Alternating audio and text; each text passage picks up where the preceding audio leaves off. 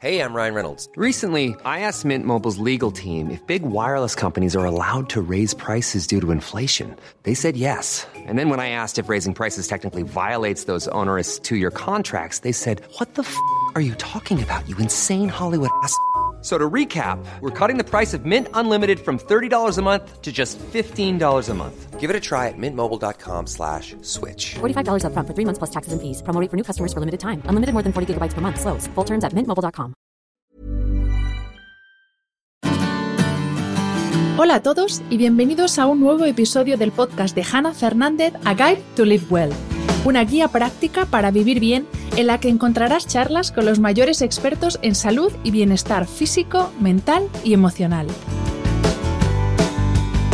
Hasta hace relativamente pocos años, al hablar de suplementación, las opciones se limitaban a multivitamínicos, a batidos de proteínas y quemagrasas para optimizar el entrenamiento y a las barritas y batidos sustitutivos de farmacia para adelgazar de una forma rápida y sin esfuerzo, o al menos esa era su promesa. Es importante aprender a distinguir entre los milagros que esconden una estafa y las ayudas que van a sumar y complementar una alimentación equilibrada, el ejercicio regular y el cuidado de nuestro descanso. Hablando de alimentación equilibrada, quiero presentaros al mecenas de este episodio, que seguro que lo conocéis todos. Se trata de los supermercados Lidl. Confieso que lo primero que busqué cuando nos cambiamos de casa y nos vinimos de la ciudad al campo fue el box CrossFit más cercano y después el Lidl más próximo a nuestra nueva casa. Tienen una oferta que se renueva casi cada día y siempre que voy encuentro productos nuevos, tanto producto nacional de la máxima calidad como productos exclusivos de todas partes del mundo, desde Alemania a Estados Unidos pasando por Japón o Italia. Vamos, que hacer la compra, que entre tú y yo no es algo que me apasione, en Lidl me resulta hasta divertido. Yo soy fiel por encima de todas las cosas a la hogaza de centeno y a los panecillos con semillas que desayuno muchos días. A la hamburguesa de vacuno ecológica de origen Pirineos, que tiene una textura que es como mantequilla, deliciosa. Y por supuesto a toda la oferta de productos bio, especialmente a los yogures, los quesos, los huevos y el café, que está riquísimo. Me gusta la filosofía de Lidl y su compromiso tanto con los productores locales como con el medio ambiente en especial su firme objetivo de reducir los plásticos de un solo uso a través de numerosas iniciativas, como la que les convirtió en el primer supermercado de España en eliminar las bolsas de plástico para la compra.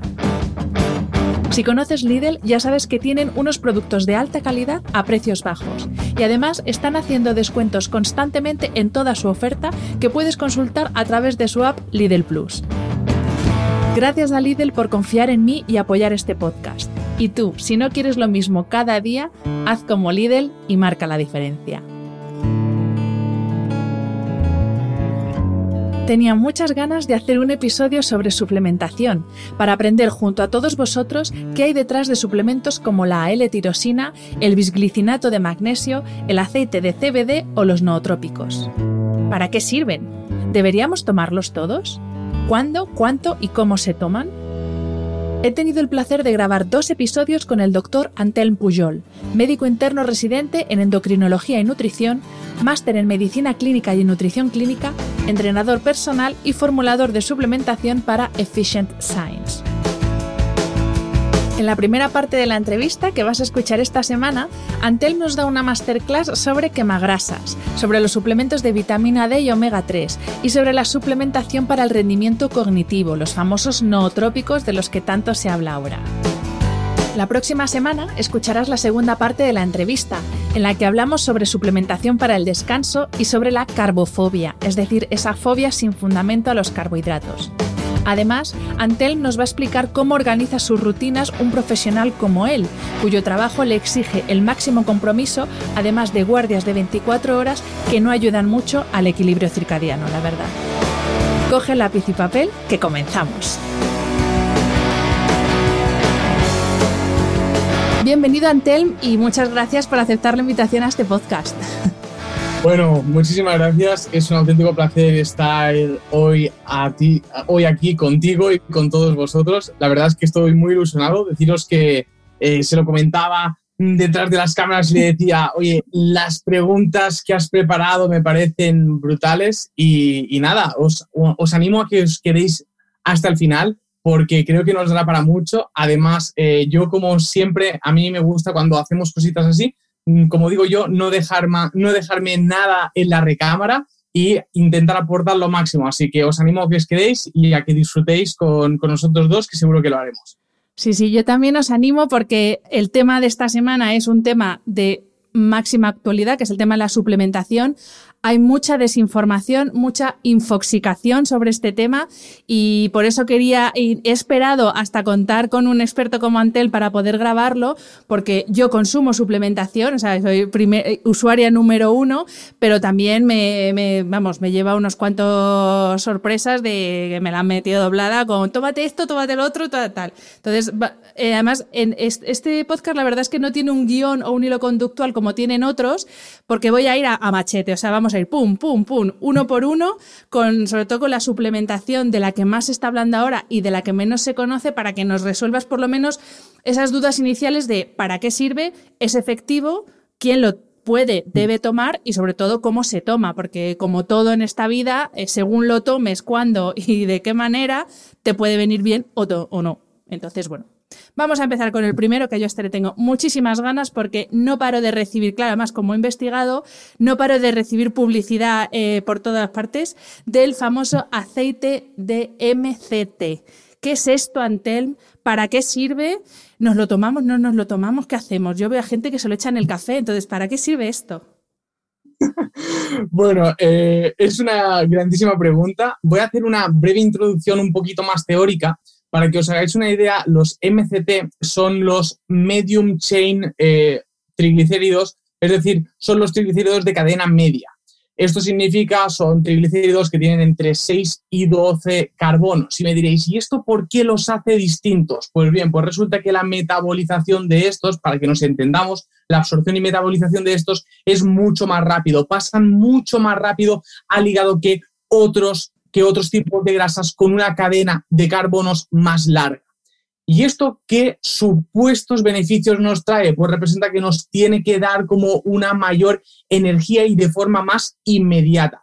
Algunos, algunos, y luego veremos lo que dice la ciencia, ¿eh? pero algunos eh, dicen que esto promueve la quema de grasas, que el hecho de empezar el día consumiendo más grasa te convierte en una máquina de quemar grasas. Si me vierais veríais que estoy haciendo las comillas, ¿vale? Y, bueno, ¿cuál es la realidad de todo esto? Pues bien, yo al final, eh, si, no, si no me seguís o, si no sabéis o sabéis poquito sobre mí, al final yo lo que intento hacer es basar todos mis argumentos en evidencia científica, porque opiniones, pues eh, todos tenemos uno y la evidencia científica, pues bueno, uno lo puede interpretar de una manera y el otro del otro, pero eh, bueno, cuando tienes hechos basados en evidencia científica para apoyar tus opiniones, pues hombre, pues como que tiene más peso, ¿verdad?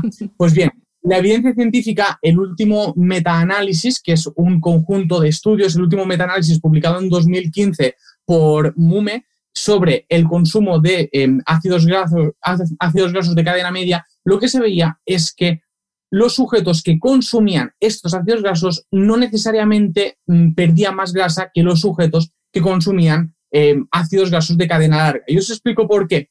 En algunos estudios vemos que sustituir ácidos grasos de cadena larga por ácidos grasos de cadena media parece que podría tener, podría tener un pequeño efecto, pequeño efecto en la quema de grasas y eh, especialmente la oxidación de estas y en la saciedad. Pero fijaros, es sustituir ácidos grasos de cadena larga por ácidos grasos de cadena media, ¿vale?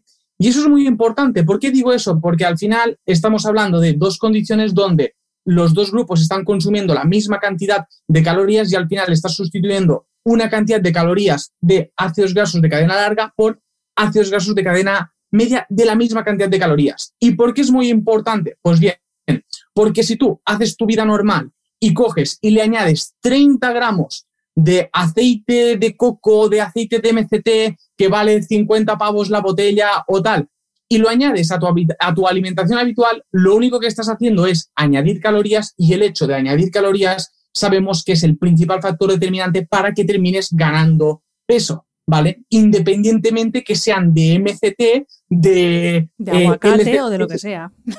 Exacto, exacto. Al final estás añadiendo más calorías, ¿no? Y claro, ¿qué pasa? No? Que mucha gente dice, no, es que claro, si tú empiezas el día consumiendo grasas, te vuelves en una máquina de oxidar grasas.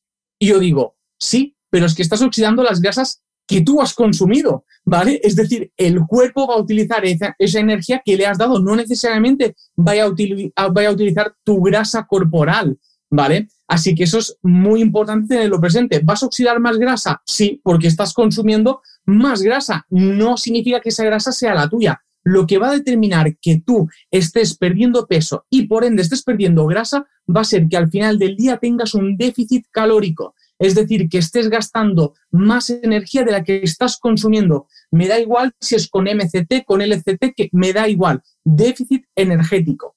Y ahora, un poco en resumen a esta cuestión. Por tanto, os lo recomiendo. A priori, os diría que, sinceramente, pienso que gastarse 50 euros en una botella, 50 eh, o 20, es que he visto precios de todo tipo. Sí, sí, ¿eh? sí, los, los hay a 50 euros, sí. Exacto, gastarse ese dineral en un suplemento que tenemos una evidencia, como he dicho al principio, pequeña, de que podría tener un efecto pequeño en la oxidación de grasas y en la saciedad, solo considerando el contexto de que lo cambiamos por la misma cantidad de calorías, ¿vale? Yo teniendo presente esto, pues hombre, sinceramente no me merece la pena, ¿vale?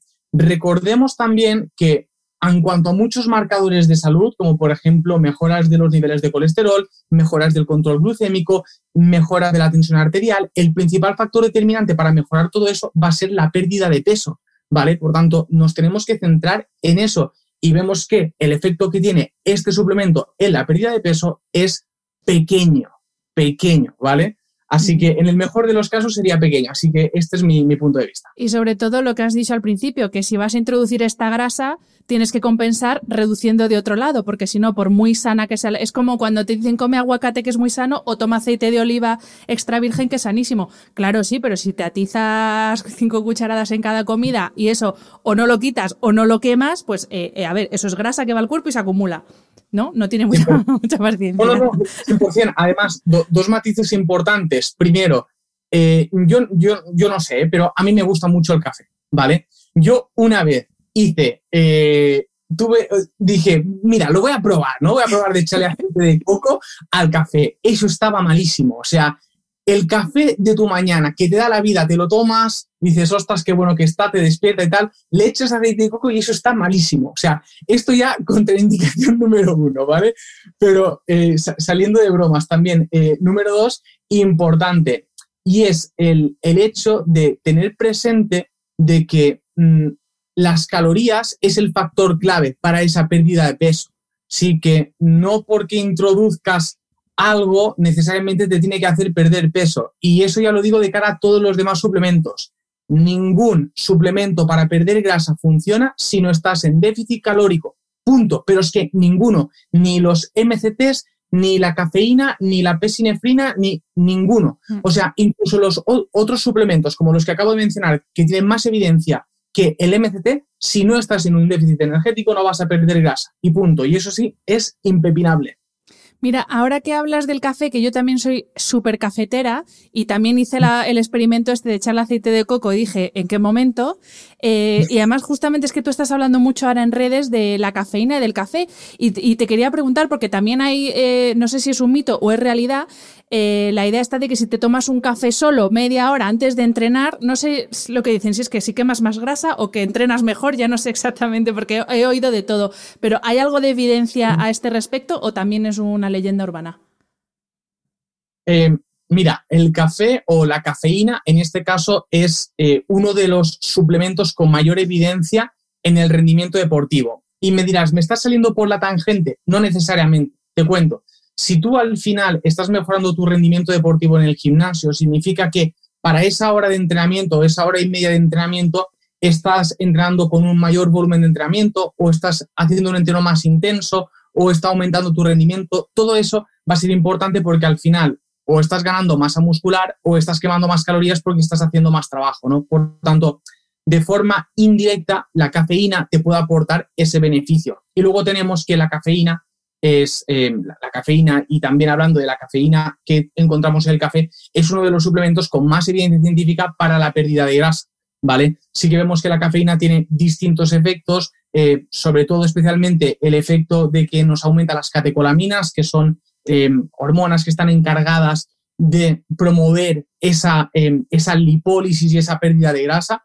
Además, aumenta nuestra tasa metabólica basal y además el café parece, en algunos estudios, de esto aún nos falta un poquito más de evidencia, parece que también podría tener un ligero efecto saciante, ¿vale? Así que eh, sí, la cafeína y sobre todo proveniente del café, que el café no solo cafeína, tiene otras cosas que son muy interesantes a nivel de salud, pues eh, sí que nos puede proporcionar, eh, pues eso, algunas ventajas en cuanto a la pérdida de grasa. Yo sinceramente os recomiendo, y os lo digo así, no estropeéis vuestro café con aceite de coco, ¿vale? Tomaros el café tranquilamente y bueno, y el aceite de coco, pues para ir cerrando un poquito el tema, o los triglicéridos de cadena media, o ácidos grasos de cadena, media, de cadena media en algunas condiciones para algunos tipos de, cocina o las propiedades, por ejemplo, del aceite de coco puede ser interesante en algunas recetas, ¿vale? Y luego, que me vaya a proporcionar beneficios extra o no, los beneficios, como he dicho, si tenemos en cuenta las calorías, van a ser pequeños y por tanto, un poquito lo que os guste, lo que os haga sentir bien y si os, a ver si os gusta y demás, pues, pues perfecto, sin problema, pero tened presente esto. Pues ha quedado más que claro. Voy a seguir con mi cafetito y me voy a dejar de experimentos. Siguiente suplemento del que quiero que hablemos, Antelm, que es eh, suplementos de vitamina D. Incluso los que vivimos en España, la población española es una población que mayoritariamente tiene déficit de vitamina D porque no nos exponemos lo suficiente eh, a la luz eh, del sol, no nos exponemos al sol. De hecho, yo, bueno, mi madre tiene osteoporosis y su médico le dijo, si tiene usted una hija, dígale que empiece a suplementarse porque tiene todas las papeletas de acabar como usted con osteoporosis. Entonces, te quería pedir que nos explicaras el rol fundamental que tiene la vitamina D, que es una hormona, ¿verdad? Si no me equivoco, es una hormona, aunque se llama vitamina. ¿Qué rol tiene tanto en nuestro sistema musculoesquelético como en el sistema inmunológico?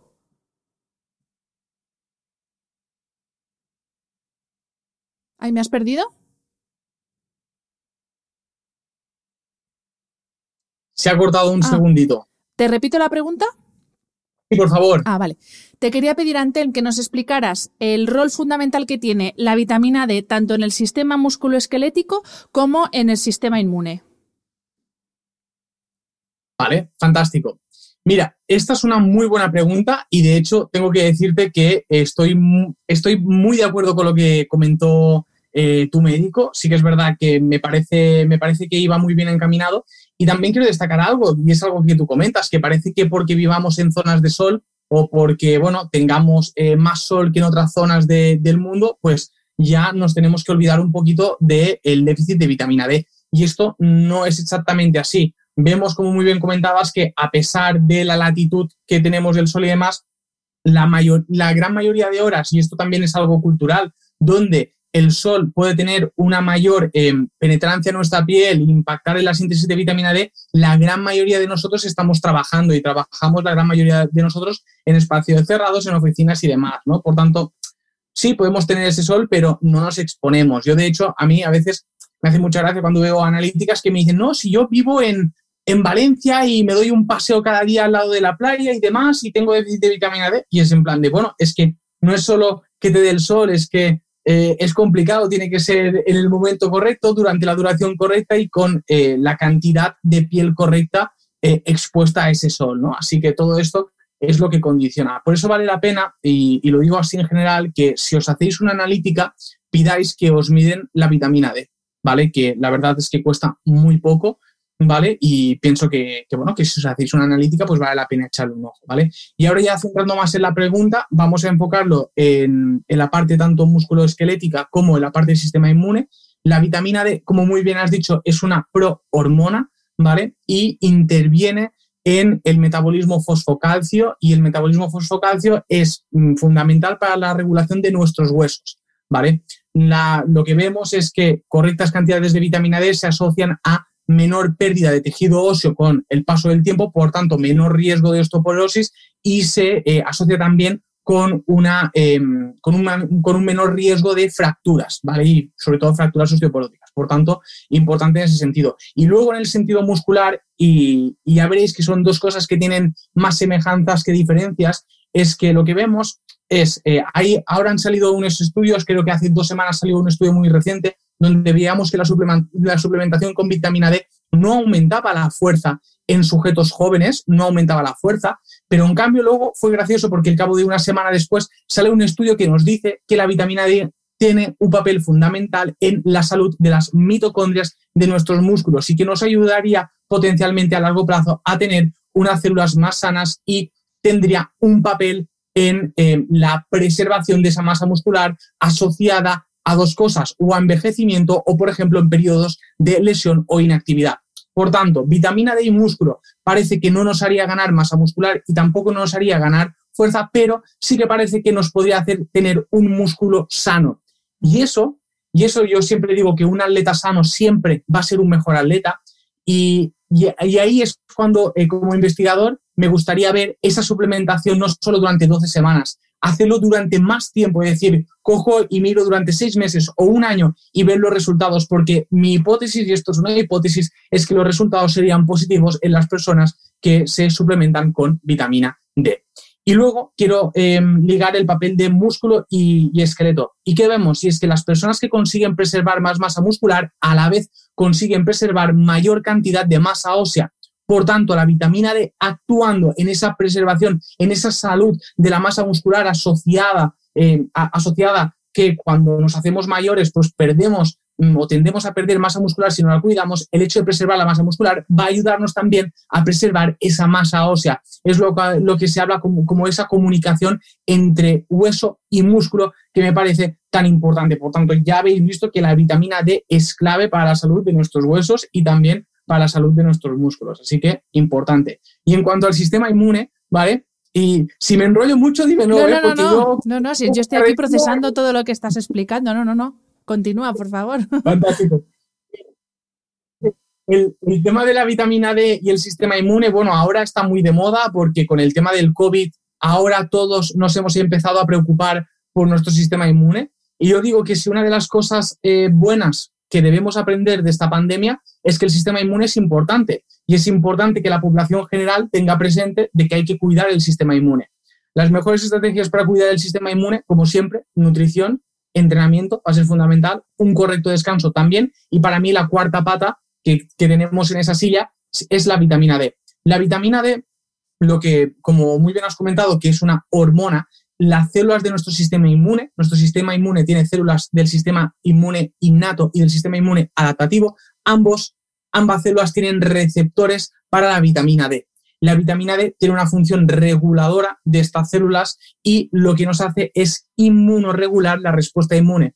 ¿Qué significa inmunoregular? Significa que esa respuesta inmune no sea ni exageradamente elevada ni deficitariamente baja. ¿Vale? Por tanto, nos regula. Lo que hace es optimiza. Yo como a mí siempre me gusta mucho hacer la, metáfora de decir que la vitamina D es como si, por ejemplo, nuestro sistema inmune son nuestros guerreros, ¿vale? Y nosotros, cuando nos ataca un virus, el que sea, sea COVID, sea gripe, sea el rinovirus, adenovirus, sea el virus que sea, ¿vale? A nosotros lo que nos interesa ante cualquier amenaza es que nuestros guerreros, nuestro sistema inmune estén preparados. ¿Qué significa que estén preparados? Significa que estén con una buena armadura, con unas, eh, con unas buenas eh, armas en este caso y además que estén con ganas de afrontar el virus. ¿Vale? Pues esto es lo que hace la nutrición, el entrenamiento, el descanso y la vitamina D para nuestro sistema inmune. Y fijaros, he hablado de forma inespecífica, de forma general. ¿Por qué? ¿Qué vemos? Y es lo que vemos en los estudios. Vemos que las personas que se suplementan con vitamina D eh, o que se les da una alta cantidad de vitamina D al entrar, por ejemplo, en una UCI, no mejoraba su pronóstico respecto al COVID, ¿vale? Quizás porque ya era demasiado tarde, pero lo que sí que vemos es que las personas, y esto en estudios prospectivos a largo plazo, vemos que las personas con niveles correctos de vitamina D tenían menos infección del tracto aéreo superior, ¿vale? De forma, como os digo, general. La vitamina D no nos proporciona una defensa específica contra el COVID, no, es una defensa general, nos optimiza ese sistema inmune. Y luego, una vez se encuentra COVID, adenovirus, rinovirus, el virus que sea, versus sistema inmune, pues ya es una lucha férrea para ver cuál de los dos gana. Y en cuanto a la suplementación, ¿cuál sería la dosis indicada? O sea, si alguien va a, pues eso, a la farmacia a buscar un suplemento de vitamina D, ¿cuál sería la dosis indicada para ciudadano medio? Obviamente hay siempre particularidades. Y si hay que tomarlo durante todo el año o hay que hacer descansos, que esto es importante, que algunos suplementos sí que hay que hacer descansos. Exacto, muy buena pregunta. Hay eh, dos matices que hacer. Uno es si estamos en déficit de vitamina D. Obviamente, si estamos en déficit de vitamina D, lo que queremos es pues, llegar a niveles normales y mantener esos niveles normales. Por tanto, esa dosis que necesitaremos de vitamina D tendrá que ser mayor, ¿vale? Ahí la recomendación de la Sociedad Europea de Endocrinología, que el último consenso creo que fue en 2011, recomienda entre 2.000 y 4.000 unidades internacionales IUS de vitamina D al día durante un periodo de, serían creo, 3-6 meses, ¿vale? Eso sí que sería interesante, pues, rechequear mediante una analítica y ver si hemos llegado a esos niveles, eh, pues, correctos de vitamina D. Yo también lo digo, no hace falta estar en unos super niveles de vitamina D, simplemente no tener déficit, estar sobre unos 50 nanogramos por mililitro sería pues eh, una buena referencia donde estar, ¿vale? Por tanto, esa la cantidad que necesitaremos para salir de, ese déficit. Yo apuesto y me gusta pues usar más el 4.000 IUs, ¿vale? Que sería el rango alto de esta recomendación. Y luego, si estamos tomando la vitamina D como prevención, del déficit, no hace falta tanta cantidad porque partimos de la base de que no tenemos déficit, simplemente estamos intentando prevenir la aparición de este, ¿no? Pues ahí yo recomendaría unas 2.000 eh, unidades internacionales de, vitamina D al día, ¿vale? Esas serían las, las dos recomendaciones. ¿Durante cuánto tiempo y demás? Hombre, pues yo ahí sí que pongo un depende y depende de cada persona, porque por ejemplo, em, hay personas que en verano sí que toman mucho el sol, que van mucho a la playa porque están en una zona costera y demás, eh, les cambia el tono de la piel, toman el sol de forma correcta, no sé qué, todo esto.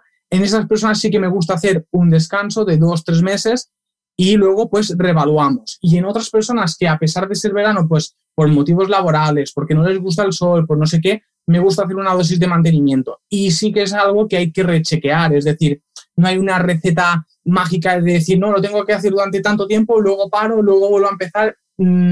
No, lo más importante es eh, cuantificarlo y, con el paso del tiempo pues ir viendo cómo van variando esos niveles. Perfecto, pues también queda clarísimo el tema de la vitamina D. Uno de los suplementos, yo creo que de los primeros que se, que se empezó a hablar es el famoso omega 3. Y te quería preguntar por qué es tan importante eh, la suplementación con omega 3 y luego te voy a hacer una pregunta que esta me ha llegado de una escuchante que me la mandó hace dos días, no, te la digo para, que, para no liarte, pero esta te la voy a hacer luego. Pero primero quiero que nos expliques la importancia del famoso omega 3 y si de nuevo necesitamos suplementarnos de omega 3 o podemos obtenerlo eh, mediante la alimentación. Perfecto. Eh, bueno, primero voy a hacer un matiz y lo, voy a, y lo voy a ligar con la pregunta anterior respecto a la vitamina D. Los alimentos que tienen más vitamina D son alimentos tipo hígado de bacalao. Eh, bueno, tengo una infografía en Instagram donde los, los cuantifico y es bastante difícil llegar mediante la alimentación a esa cantidad de vitamina D que llegamos a través de la suplementación. Por eso sí que considero que es una de esas vitaminas que vale la pena suplementar, ¿vale? A diferencia, por ejemplo, del omega 3, el omega 3 no es una vitamina, es un, es un tipo de, ácido graso, ¿vale? Y el omega 3 sí que lo podemos obtener mediante la alimentación.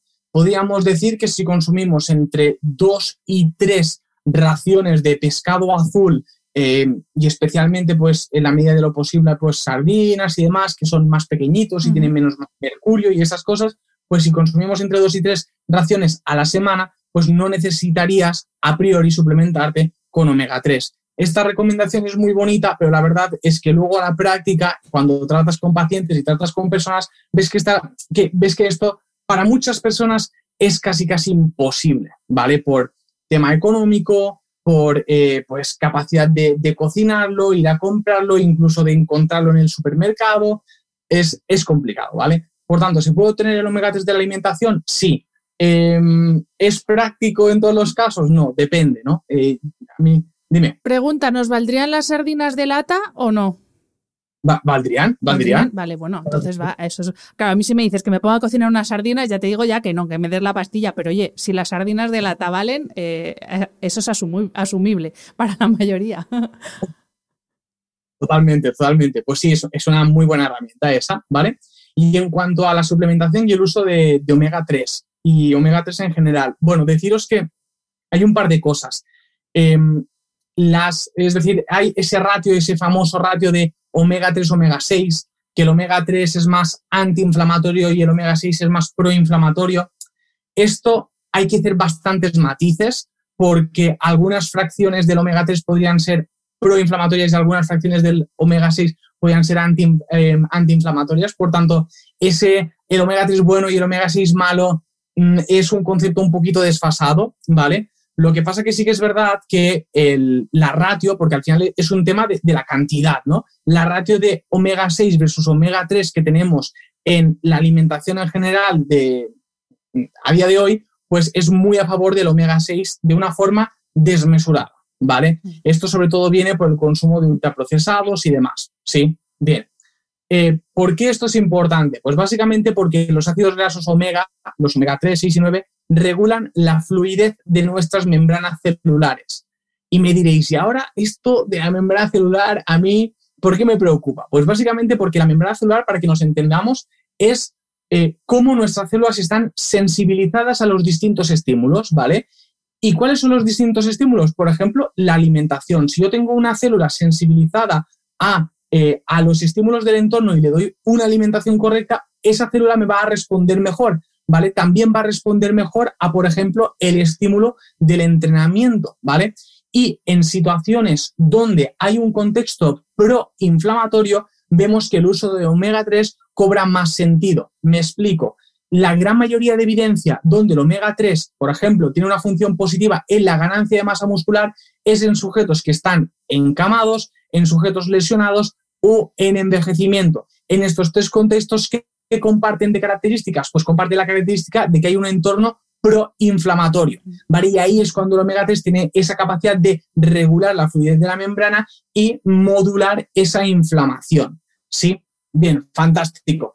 ¿En zonas sanas tendría tanto impacto? Bien, destacar que, claro, que si ya entendemos que regula la fluidez de la membrana y pensamos que esa fluidez de la membrana es importante para todas las funciones de nuestro cuerpo, pues oye, yo considero y podríamos considerar que estaría bien tener presente que debemos consumir con nuestra alimentación y, también, ¿por qué no?, con eh, la suplementación con omega 3 para eh, pues, tener una función celular de nuestro organismo correcta, ¿vale? No hace falta esperar a esa ratio eh, desmesurada en cuanto a inflamación versus no inflamación, ¿vale? Pero bueno, esto también hay que, hay que contextualizarlo un poco porque tampoco no hace falta usar megadosis, ¿vale? De hecho, como os digo, la recomendación por alimentación eh, se llega bastante fácilmente mediante alimentación y luego mediante la suplementación pues las recomendaciones generales estarían entre, un, eh, entre 1 y 2 gramos de EPA y DHA al día, ¿vale? Por tanto, no es una cantidad desmesurada. Beneficios, pues, a ver, hay unas cuantas cosas que hay que entender y es que, por ejemplo, muchos estudios, hay como mucha, mucha pelea de estudios, ¿no? Un estudio te muestra que sí que hay beneficio, otro estudio que no, otro tal, otro cual. Hay que tener presente que la suplementación con omega 3, para que ese omega 3 se incorpore a la membrana celular, necesitamos entre 12 y 14 semanas, ¿vale? De estar haciendo una correcta ingesta de omega 3. Por tanto, si tú esperas en dos semanas tomarte omega 3 y que haga efecto, ya te digo que no va a suceder, porque necesita de ese tiempo de incorporación a la membrana celular. ¿Vale? Así que, bueno, necesitaríamos mirar los estudios más a largo plazo y los estudios más a largo plazo pues denotan un efecto positivo del omega 3 en, por ejemplo, la salud cardiovascular y considero que, bueno, que sería interesante especialmente por los individuos más eh, de riesgo de, em, de, problemas cardiovasculares, dislipidemias y demás, eh, colesterol altos, hipertensiones y demás, tener presente esto, pero como prevención, pues oye, intentar tener presente en tu alimentación fuentes de omega 3, considerar, ¿por qué no?, el uso de, de, de, omega 3 mediante la suplementación. Y nada, espero haber contestado la pregunta. Sí, perfectamente. Voy con la pregunta de la escuchante. Eh, yo la verdad es que leo bastante literatura sobre descanso y sobre sueño, pero nunca había oído nada relacionado con omega 3. Y la pregunta es si existe relación entre déficit de omega 3 y la calidad del sueño. No sé si tú sabes algo al respecto. Brutal, muy buena pregunta. Pues te diré, eh, con el sueño, es decir, entre sueño y estado emocional reside una, una, relación bidireccional. Me explico. Si nuestro estado de ánimo está eh, bien, si estamos bien a nivel de estado de ánimo, está demostrado que dormimos mejor, ¿vale? Y si dormimos mejor, nuestro estado de ánimo también mejora. Y pasa lo contrario, si estamos más ansiosos, más depresivos, por lo que sea, nuestro descanso empeora. Y si nuestro descanso empeora, también estamos más ansiosos y más depresivos. Esta es la relación. ¿Por qué os cuento esto? Pues básicamente porque vemos que el omega 3 hay alguna evidencia científica de que podría tener un impacto positivo en ansiedad y en depresión, ¿vale? Pero hay que destacar que el, impacto que tiene es bajo, ¿vale? Falta más evidencia, parece que tiene un impacto bajo, ¿sí? Y no sería, pues, eh, una recomendación que os diría, mira, mm, ansiedad y depresión, tomar omega 3, pues mm, quizás no sería la primera recomendación que os daría, pero sí que es verdad que hay algo de evidencia en ese sentido que pueda haber evidencia indirecta de que el hecho de mejorar tu estado de ánimo mejora tu descanso, hombre, pues tiene bastante, eh, tiene bastante sentido, ¿no? Por tanto, no me extrañaría que hubiera algún paper en esa, en, en esa relación. Yo personalmente no lo he leído, por tanto, la respuesta es no lo sé, pero sí que tendría sentido pensar que pudiese tener un impacto positivo en determinadas circunstancias. Vale, perfecto. Pues vamos, bueno, este bloque ya es el que más me apasiona, te lo tengo que decir, que es el de la suplementación para el rendimiento cognitivo, porque es verdad que la suplementación para el rendimiento físico, como que todos ya más o menos nos manejamos, que si un batidito por aquí, que si un no sé qué por allá, pero claro, ahora se ha abierto eh, la caja de eh, los suplementos para el rendimiento cognitivo, que yo, claro, eh, fíjate, de estos no tomo. Bueno, L-tirosina sí que he tomado alguna temporada, así por probar. Pero claro, yo aquí tengo como un poco de... Mm, no sé si me lo acabo de creer o no. Entonces, eh, bueno, venga, voy con mi lista porque aquí tengo tres que, nos van a dar para rato. El primero es Ashwagandha y este sí que sé que tú sí que lo tomas, así que creo que por, por aquí vamos bien, ¿no? Buenísimo. primero voy a hacer un pequeño, un pequeño paréntesis, un pequeño spoiler. Deciros que Atentos las siguientes semanas eh, en mi página web y demás porque traeré más información sobre los nootrópicos y paro de leer, ¿vale? Pero atentos porque... Pues luego te voy a preguntar por los nootrópicos, así que algo vas a tener que adelantar. bueno, perfecto. Mira, eh, respecto a los nootrópicos, a ver, los, los nootrópicos a mí siempre me gusta, primero de todo, hacer una, un poco de introducción, ¿no? De qué es un nootrópico, porque a veces es como un concepto que nos queda pues eh, un poco de decir, bueno, nootrópico mola mucho, suena guay, ¿eh? Nootrópico suena guay, pero realmente ¿qué son? Pues bueno, la definición en cuanto a la literatura científica los definen en cuatro puntos. Primero, que son sustancias capaces de modular la transmisión de señales entre neuronas, ¿vale? Esto número uno. Modula también el uso de la energía de las, eh, que utilizan nuestras neuronas, ¿vale? También deberían proteger del daño, del estrés oxidativo de nuestro cerebro y cuidar la salud de no solo nuestras neuronas, sino las células que están con las neuronas, ¿vale? Las células de la glía, por ejemplo, ¿vale? Y también tendrían que tener un pequeño efecto vasodilatador de arterias y venas pequeñas, promoviendo un mayor flujo de sangre al cerebro. Estas serían las cuatro características que debería tener una sustancia para ser considerada nootrópica, ¿vale? Por tanto, Habiendo dicho esto, claro, la cantidad de, sustancias que podríamos meter aquí dentro es brutal, porque al final es una clasificación bastante laxa y, eh, bueno, podríamos meter bastantes, bastantes suplementos.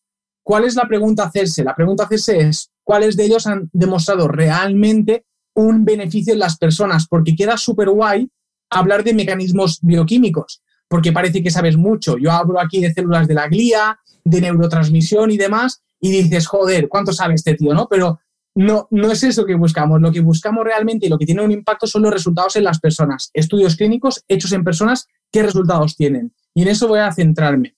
Las vaganda. Las vaganda, yo os diría que es un nootrópico de forma indirecta. Y os voy a decir por qué. Porque básicamente las vaganda, donde tienen más evidencia, es en la reducción del estrés y de la ansiedad.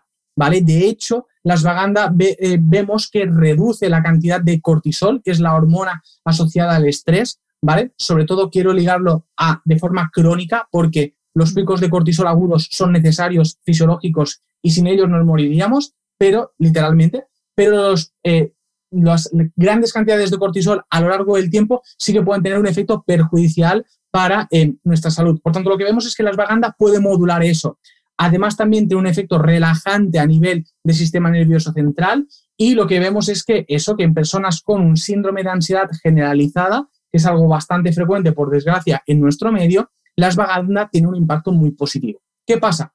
Que si yo, si yo mejoro el estado anímico de la persona y, y consigo reducir ese estrés y esa ansiedad, obviamente que la persona me va a rendir más. Obviamente que vamos a conseguir, obviamente que vamos a conseguir una mejora de la performance, el rendimiento en las distintas pruebas o los distintos exámenes a que afrontemos esa persona, ¿vale? Por tanto, indirectamente me está mejorando el rendimiento eh, cognitivo. Luego es verdad que hay algunos autores que afirman que podría tener algún impacto en aumentar la cantidad de acetilcolina, que es un neurotransmisor que, es, eh, que está muy implicado en, los procesos de aprendizaje, de rendimiento cognitivo y demás, eh, pues parece que la, que podría aumentar un poco los niveles de acetilcolina, ¿vale? Pero eh, leyendo la evidencia científica y demás, pues vemos que la ashwagandha tendría ese efecto positivo, especialmente en personas bajo una situación de estrés. Por eso, para mí es un nootrópico que recomiendo, sobre todo en las personas que hay un sustrato que ellos de base pues tienen eh, pues más ansiedad, más depresión o están con un estado de ánimo pues un poquito más, más bajo, más ansioso, más, eh, más de intranquilidad, ¿vale? Sí que es verdad que considero que puede ayudar mucho en épocas por ejemplo, de exámenes o en oposiciones, donde en oposiciones yo que viví, la, que viví el MIR, eh, pues obviamente a medida que van pasando las semanas, tus niveles de estrés y ansiedad aumentan. Si no has tenido nunca ansiedad, muy probablemente en ese momento no vayas a experimentar lo que es, ¿vale? Y claro, cualquier cosa que te ayude a, a bajar un poco ese, ese nivel de activación a nivel de ansiedad te va a ayudar a, a estudiar más, a rendir más y demás. Por tanto, los efectos beneficiosos de la ashwagandha vendrían en ese sentido. Y de nuevo, ¿en qué dosis y en qué forma? No sé si esto lo desconozco, ¿eh? no sé si se toman pastillas, en gotas. Eh, ¿Cuál es la dosis eh, indicada y la forma de tomarlo más indicada? Genial, fantástica pregunta. Em, a ver, hay distintos, o sea, los dos más populares tenemos las cápsulas, ¿vale? Y luego tenemos el polvo. Los polvos, ¿vale? Mm, primero de todo, están malísimos. es decir, yo no sé, yo no sé si habéis probado eh, ashwagandha en polvo, pero os prometo que qué cosa más mala. O sea, está malísimo. Esto número uno. Y número dos, de la ashwagandha lo que más nos interesa es el principio activo. El principio activo son los witanoloides, ¿vale? Y eh, lo que buscamos con un suplemento es que sea un extracto estandarizado de witanoloides. Me explico. Tenemos una pastilla de 500 miligramos de ashwagandha, eso es todo, y esta pastilla tendrá, por ejemplo, un 5% de witanoloides. ¿Qué significa? Que por cada pastilla tengo 25 miligramos de witanoloides. Esa es la dosis que estamos, esta es la dosis que estamos tomando de principio activo y es lo más importante, ¿vale? ¿En qué dosis nos movemos? Bien, los estudios van desde 15, desde 15 a 100 miligramos de witanoloides, que no de ashwagandha, de witanoloides, ¿vale? Importante. Por eso, como siempre digo, es muy importante cuando compráis cualquier suplemento a base de, de una planta, miraros la cantidad de principio activo que lleva, ¿vale? Porque eso va a ser lo que va a determinar los efectos. Y ahora no, bueno, no es, o sea, en Efficient Science, ¿vale? No, os pongo el ejemplo de Efficient Science porque es, eh, es, la marca con la que trabajo. Sí, la para la que tú formulas, exacto. Que de hecho, pongo paréntesis, en las notas del episodio voy a poner links de todos los suplementos de los que estamos hablando, en eh, aquellos en los que tú has participado en la formulación, para que, que tenga más interés vaya y se lea todo al respecto. Cierro paréntesis. Exacto, exacto. exacto. Y, sobre, y sobre todo que lo que yo quiero, y lo digo siempre, y es un poco la filosofía no solo mía, sino también de la empresa de Efficient Science, es que nosotros apostamos por la información eh, y luego eh, damos herramientas o mi intención es dar herramientas y que luego incitar al espíritu crítico y que las, que las personas valoren qué necesitan y qué no, qué les puedo aportar y qué no. Luego, si nos decides apoyarnos y comprar nuestros suplementos, pues hombre, pues obviamente que estaremos muy contentos, pero la primera parte siempre es informar, dar información y dar herramientas. Y como os decía, por ejemplo, Asvaganda, nosotros tenemos 500 miligramos en cada, en cada cápsula y 5% de witanoloides, que es de principio activo. Y por tanto, por cápsula son 25 miligramos de witanoloides. Si estamos en que la dosis está entre 15 y 100, pues ya tenemos aquí el, margen de, eh, de, toma, ¿no? De decir, bueno, pues eh, podría, puedo empezar con una cápsula y ir viendo cómo voy tolerando y si necesito más y si necesito menos. Yo sobre todo, y como recomendación general, em, dos posologías eh, la, la tiene mucha evidencia también para la mejora del descanso. Si tu objetivo primordial es mejorar el descanso mediante el uso de ashwagandha, te recomiendo, por ejemplo, uno o dos comprimidos antes de irte a dormir. Si en cambio buscas un efecto de eh, rendimiento cognitivo porque estás en un estado más ansioso y demás, te recomiendo una cápsula por la mañana y, y otra a tarde, media tarde, ¿vale? Este sería la, la, posología. Y luego, obviamente, fíjate, hay margen aún para subir esa dosis, pero con estas dosis ya estamos en dosis efectivas y eso es muy importante tenerlo presente. Y luego también, a la aclaración, la svaganda es una sustancia que nos relaja. No necesariamente significa que te vayas a dormir, para nada, pero nos relaja. Por tanto, el primer día no me cojáis el coche, no me conduzcáis una maquinaria pesada y cositas así, ¿vale? O sea, valorad qué tolerancia tenéis, importante también decirlo. Y también, como último apunte, en cuanto a la svaganda, que es muy importante, la materia prima, ¿vale? Eh, y os digo en la svaganda como en todos los suplementos, o sea, la calidad del suplemento viene determinada por la materia prima que estamos utilizando, pero es que esto es como, como toda la vida, como si te vas a comprar un bistec en la charcutería, o sea, la calidad de esa carne va a determinar por la calidad del producto, ¿no? Nosotros intentamos utilizar las mejores materias primas del mercado. En el caso de las Vaganda, una de las mejores, yo personalmente considero que es la mejor, es KSM66, que es la materia prima con mayor cantidad de estudios científicos que la avalan, ¿vale? Y en este caso hablando de las Vaganda. Así que creo que creo que he contestado todo. Sí. sí, Vamos con el otro que ya lo he mencionado antes, yo sé sí que lo he tomado, que es la L-tirosina. Y aquí sí que te pido un poco más de explicación. Bueno, nos estás dando mucha explicación, pero vaya, este yo creo que la mayoría ni siquiera ha oído hablar de él. Entonces, explícanos, por favor, qué es y, de nuevo, si tiene eh, eficacia demostrada en el rendimiento cognitivo. Brutal, muy buena. Bueno, eh, la L-tirosina, primero, la L-tirosina es un aminoácido simple, sencillo, eh, no, cuando dices asvaganda mola, ¿no? Porque asvaganda también, pues... Bueno, eso suena a viaje sideral, lo de asvaganda suena a que te vas a pegar un viaje que no veas. Además, hay gente que, no, luego a mí son cosas que me hacen gracia, que hay gente que me pregunta de la ayahuasca y digo, no, no, o sea, una cosa es asvaganda y la otra es ayahuasca, no nos confundamos. Importante, sí, sí, importante diferenciarla, sí, sí, sí.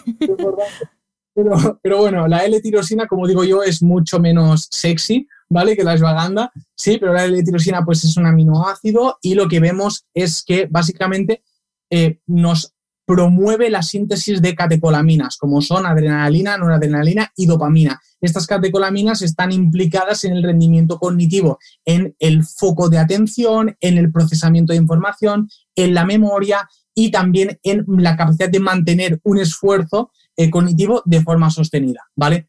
¿Qué pasa? Que, pues como como pasa con la energía cuando entrenamos o con el glucógeno muscular cuando entrenamos, y es que si entrenamos durante mucho tiempo, eso se agota. Esas catecolaminas eh, pueden agotarse, ¿vale? Y ahí ese aporte extra de L-tirosina podría ser una ayuda cuando hay un agotamiento de las catecolaminas. Y me diréis, ¿cuándo aparece eso? Pues en periodos de mucha fatiga, es decir, de mucha exigencia a nivel de rendimiento cognitivo, de falta de sueño, ¿vale? y, además también pues de mucha carga de trabajo y eh, de una fatiga ya prolongada a nivel de rendimiento cognitivo. Ahí es cuando tiene evidencia, ¿vale? En otros contextos, y lo digo así de claro, no la tiene. En otros contextos, olvídate. Si tu caso es, si estás pasando una época de mucha fatiga, mucho rendimiento, ya vas acumulando, además falta de sueño y todo eso, sí que va a ser interesante utilizar la L-tirosina. Dosis os diría entre 500 y 2 gramos, ¿vale? Eh, yo apuesto más por la dosis de entre 1 y 2 gramos, ¿vale? Y em, la posología os diría que lo podéis hacer también, eh, la vida media es de unas 4 o 8 horas, por tanto, separar estas, eh, estas tomas pues, entre 4 y 8 horas, ¿vale? Decir que la L-tirosina no es estimulante, obviamente tiene un efecto activador, porque si estoy promoviendo la síntesis de eh, catecolaminas, pues obviamente habrá una activación a nivel del sistema nervioso central, pero no me aumenta la frecuencia cardíaca, no me aumenta la presión arterial y eso también eh, creo que es importante para algunas personas que quizás esto les interesa, ¿no? Pero obviamente, claro, si yo me tomo L-tirosina y pretendo irme a dormir, pues quizás te va a costar porque tu cabeza va a estar pues ahí pues un poquito más activa, ¿no? Pero, pero bueno, no tiene ese efecto excitante como puede tener la cafeína en su, en, este caso, ¿no? Así que, que bueno, ahí está la tirosina.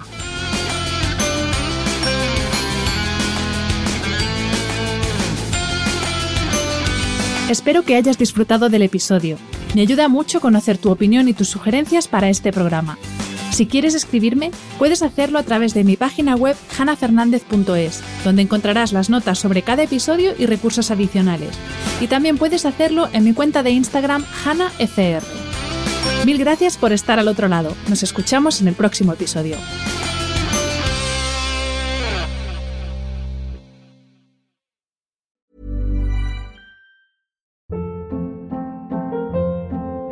Hold up. What was that? Boring. No flavor. That was as bad as those leftovers you ate all week. Kiki Palmer here, and it's time to say hello to something fresh and guilt-free. Hello Fresh. Jazz up dinner with pecan-crusted chicken or garlic butter shrimp scampi. Now that's music to my mouth. Hello Fresh. Let's get this dinner party started. Discover all the delicious possibilities at hellofresh.com.